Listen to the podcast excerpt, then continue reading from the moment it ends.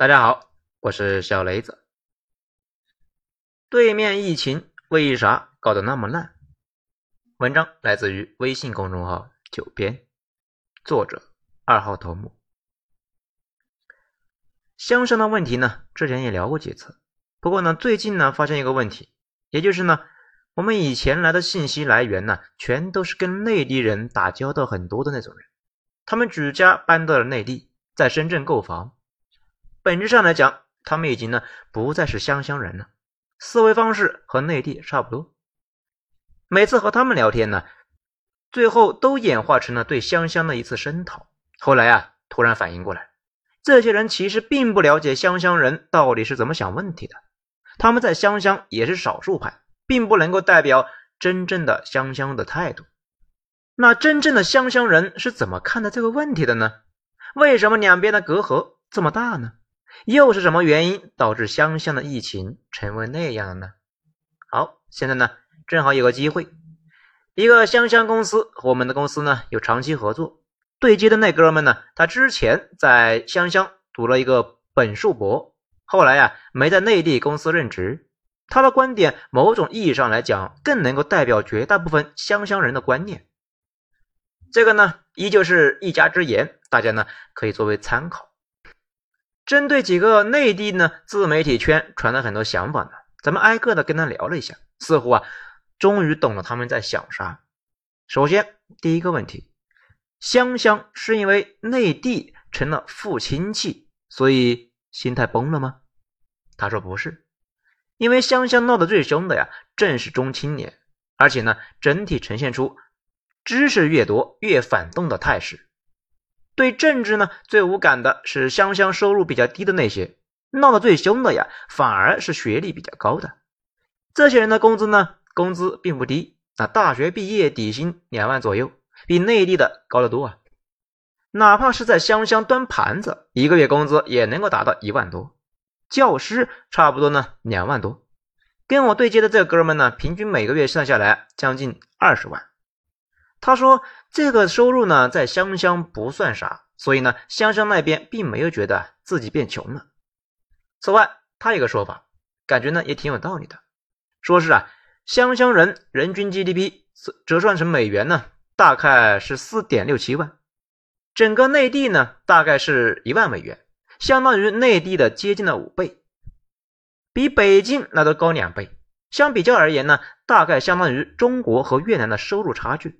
他认为啊。就好像中国不会嫉妒越南一样，湘乡也没有嫉妒大陆，而且湘乡那边呢，人人那是天天看新闻呢，觉得内地的普通老百姓的收入并不高，GTP 高那是因为啊投资高，所以呢也没有很多人说的那样眼红内地。他们对内地最大的抱怨呢，反而是不断的输入基层劳工，导致他们自己的体力劳动者的岗位啊受到影响。另外一个问题是因为房价问题吗？他说也不是，因为湘乡人经历了这么多年的一个高房价，早就把高房价理解成为了自由港和繁荣的一部分，并且呢，自我安慰的说，发达地区哪有房价低的呢？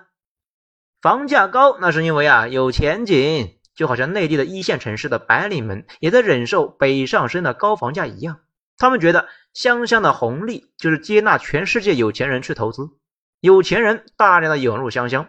房价低不了，在湘乡知识阶层眼里面，湘乡尽管房价高，但是考虑到当地的工资也高啊，折算下来其实呢也没那么高，反倒是他们的媒体呢经常宣传啊，宣传内地的一线城市的房子啊跟收入一比呢那高的离谱。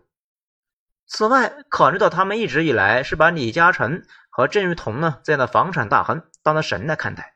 就知道他们对房产的态度并不像我们想的那样恶劣。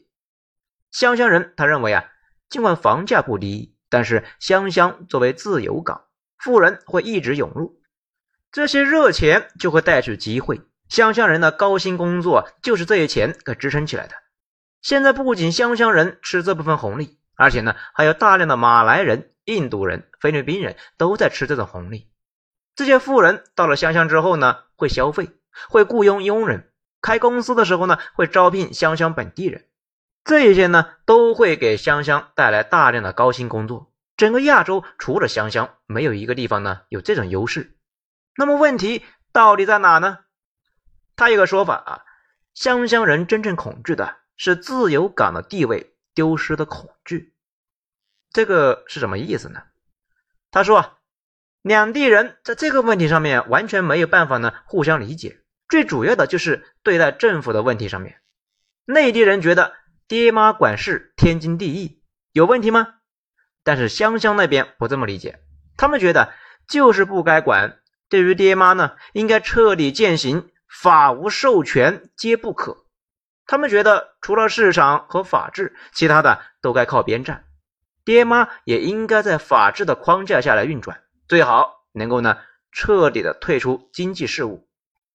有个很好的比较，内地的政府呢类似于家长，而香港的政府呢类似于物业。家长对孩子的管理是全方面渗透式的，而物业呢基本上是不能够干预小区业主们的生活，只有小区业主打电话，物业呢才能够过来看一看，能够做点啥。这个事很严肃。香香知识界一般呢把香香繁荣七十年主要原因呢归结于这一点。他们认为啊，湘乡法律体系呢非常健全，爹妈权限呢极小，也正是因为权限小，所以呢大家呀不担心爹妈乱搞啊，外资什么的也就会放心大胆的去湘乡待着。他们呢倒也不是反对大陆的大政府模式，因为从普鲁士时代起呢，想发展工业化呢，基本上谁都绕不开天量的国家投资。后来的德国、日本、韩国都是走的这条路。但是湘乡并不是大国，它的路线呢，就类似于自由城邦跟中世纪的威尼斯、热内亚似的，拆掉自己的城墙，那取掉了大家的信任，让富人来投资，湘乡普通人也能够跟着呀喝点汤。正因为如此，整个亚洲的有钱人都在湘乡那有房产，这也就解释了为什么大家这么相信湘乡的资产，因为大家呀知道一点。那些房子哪天就算是自己不要了，也会有别人去接盘。如果花大价钱去菲律宾买房呢，可能哪一天突然就被军政府啊给接管了。所以大家都躲着菲律宾。菲律宾呢一直发展的也就那样。那大家都去湘乡炒房，房价高的要死，老百姓就没意见吗？哎，当然有意见。不过有两个问题：一呢是湘乡大部分人他是有房子的。所以房价高，他们是受益者。事实上，现在大家最担心的是不是房价高，而是呢房价下跌。湘乡人最惨痛的一个经历呢，就是曾经的房价暴跌。另外一方面，湘乡作为世界上仅有的几个自由港，位置得天独厚啊，全世界有钱人去湘乡投资，形成了房价永远涨的共识。那既然会涨，更多人就会去湘乡投资。甚至呢，包括内地的富人啊，马爸爸、小明夫妇啊，当然啊，现在已经离婚了。美国富豪、俄国富豪，这些人呢，都在湘乡买了半山别墅，持续带给湘乡的财富，是湘乡保持繁荣的根本前提。富人迁入效应那太明显，以至于呢，在上世纪九十年代那边啊，他们给富人拎包的服务员的工资就经常是上万。现在吉林的服务员呢，收入干到一个月十几万，那也是正常的啊，没听错，服务员能够赚到十几万。湘乡那边呢，很多伺候致富的服务员呢，非常非常有钱啊，不过得很机灵才行呢。所以老百姓他是很享受这种感觉的，觉得维护湘乡自由港的地位不动摇，是他们保持富裕和繁荣的保障，对任何插手的动作那都是万分警惕啊。这也是为啥这段时间他们爆发疫情，整体啊惨不忍睹。咱们这边很多人都觉得，按照内地的套路来呗。他们觉得那会加大爹妈的权限，应该按照立法赋予的权限来。但是立法赋予的爹妈的权限比较小，他们担心任何激进举措都可能在一点一点破坏香香的地位，时间长了，香香就不是那个香香了。如果哪一天不是自由港了，那也没有人去湘乡投资，湘乡的繁荣也就到头了。更关键的是啊，湘乡政府那也是这么看待这个问题的。立法赋予的权力相对较小，但是依旧呢能不用就不用。香香的疫苗接种率呢，那低得离谱啊，所以这段时间伤亡比较大。更关键的是，他们并不是真正的担心香香变成啥样，而是担心呢别人觉得香香变成啥样。那种感觉呢，就好像大家觉得小屋今后是永无宁日，所以大批有钱人中产已经离开了那里。大家以前呢，觉得英国啊几百年来有保护私产的一个传统，俄国寡头才会把财富呢转移到伦敦。大家觉得香香永远是自由港，才会放心呢过来投资。当然了，近期大家也知道，英国冻结了寡头们的财产，多多少少会影响大家呢对英国的信任。同样的，如果大家相信香香是安全的自由港，这种想法有了动摇，香香。也就不是香香了，繁荣也就结束了。懂了这一点呢，再看他们那个奇怪的外籍法官，也就很好理解了。众所周知，香香作为我国的一部分，却有不少法官呢是英国人，这让很多人第一次接触这种事情呢很崩溃，觉得丧权辱国。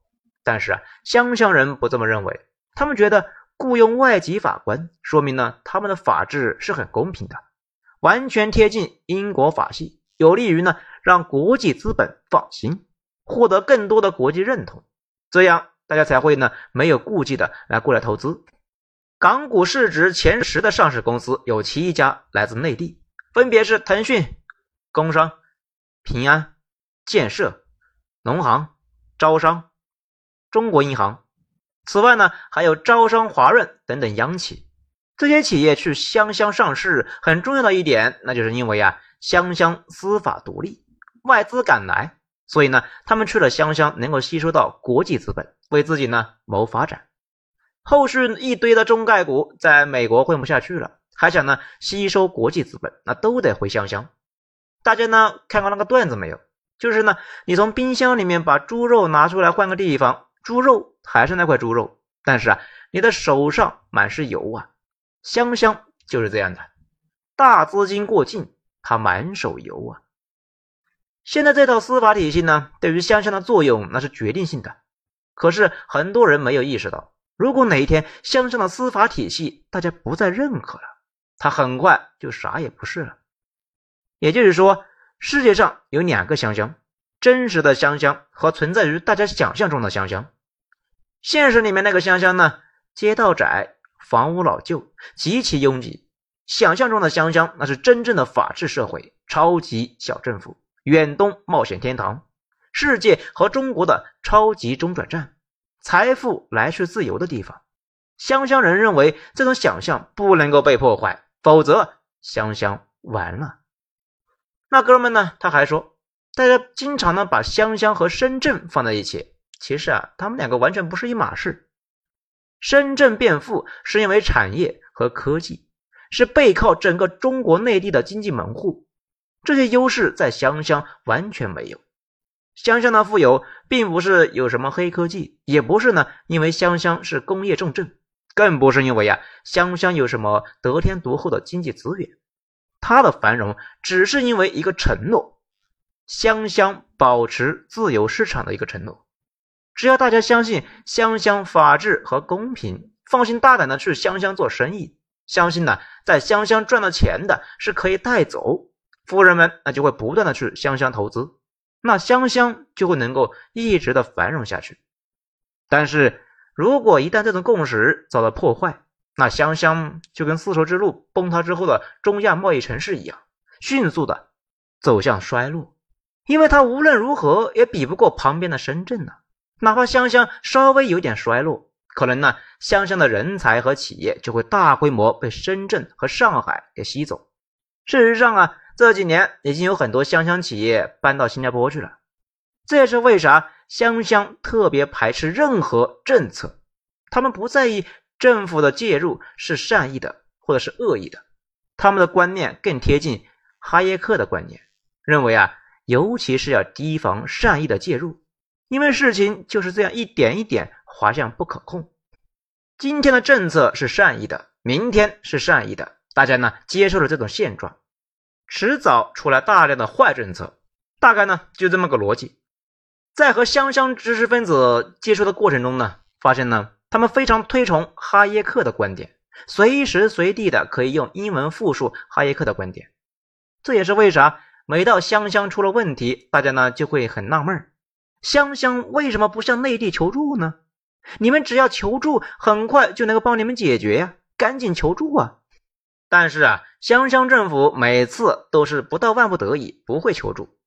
这并不是呢，全是骄傲或者是自尊心在作祟，只是啊，老百姓和知识界对这种行为非常警惕，进而呢，对内地政府那也是无限警惕。香香政府某种意义上来讲，他们更认同咱们上面说的这套逻辑，而不是呢咱们这个家长式的逻辑。所以呀，大家觉得香香政府软弱无能，可是呢，在他们眼里面。走西方路线才会大错不错，属于一种政治正确。也就是呢，你走内地的路线搞定的事情，大家呢可能也会骂你。但是如果你走欧美路线搞不定事情，老百姓和知识阶层呢也不一定骂你。这种情况之下，他们政府的决策防线就可以预测了。总结一下，湘乡人到底怕啥呢？他们怕自由港的地位彻底崩溃。如果这一天到来，他们现在所有的一切都完了。明白了这个事情，也就明白了湘乡疫情为什么成那样了。爹妈消极避世，手里边有权利啊都不用。对于疫情这个事呢，有的时候呢，必要的手腕那是免不了的。但是香香从上到下对这个事情心理上有抵触。同样的道理。理解了这个事情呢，就理解了为什么香香那么爱闹事啊。主要是香香还处于东西方的一个交界线上，漂亮国那边会不遗余力的煽动香香闹事，恰好香香人那神经又敏感，他们一边责备爹妈不作为，导致经济啊发展缓慢；另外一方面呢，我国爹妈对他们的任何操作啊都会遭到反对，反对的原因就是上面说的。所以说处理起来那非常棘手，甚至呢有一点有力使不上的感觉。而且啊，我明白了香香人的担心之后啊，再看一看中国爹妈各种关于香香的声明，就能够啊看到我们这边也会着重强调自由市场。只要爹妈出台的跟香香相关的文件里面，“自由”这个词呢一定是频率最高的。毕竟这里是香香人最关心的问题。也是香香投资人最关心的问题。最后呢，香香这些年的表现像极了一个恃宠而骄的孩子。不过有一说一的是，完备的司法体系、健全的金融秩序，这两样呢都需要几十年的缓慢建设。上海和深圳未来呢肯定会彻底取代香香，但是啊需要不短的时间，因为我国还处于外汇管制状态。人民币一时半会呢没有办法国际化，在这之前只能够是这样。此外，香香目测呢疫情可能不太乐观。如果啊，如果万一失控了，正好近距离呢观察一下经济会发生啥变化，然后作为我们将来决策的依据。这段时间，不少人在叫着“哎呀躺平”，其实呢，越到这个时候越需要定力。我们现在的状态呢？用皮斯麦的话来说，叫保留选择权。我们可以坚持清零，可以呢动态清零，可以躺平。西方，你能吗？病毒减弱当然好办。如果病毒发生恶性变异，我们有的选，你们有的选吗？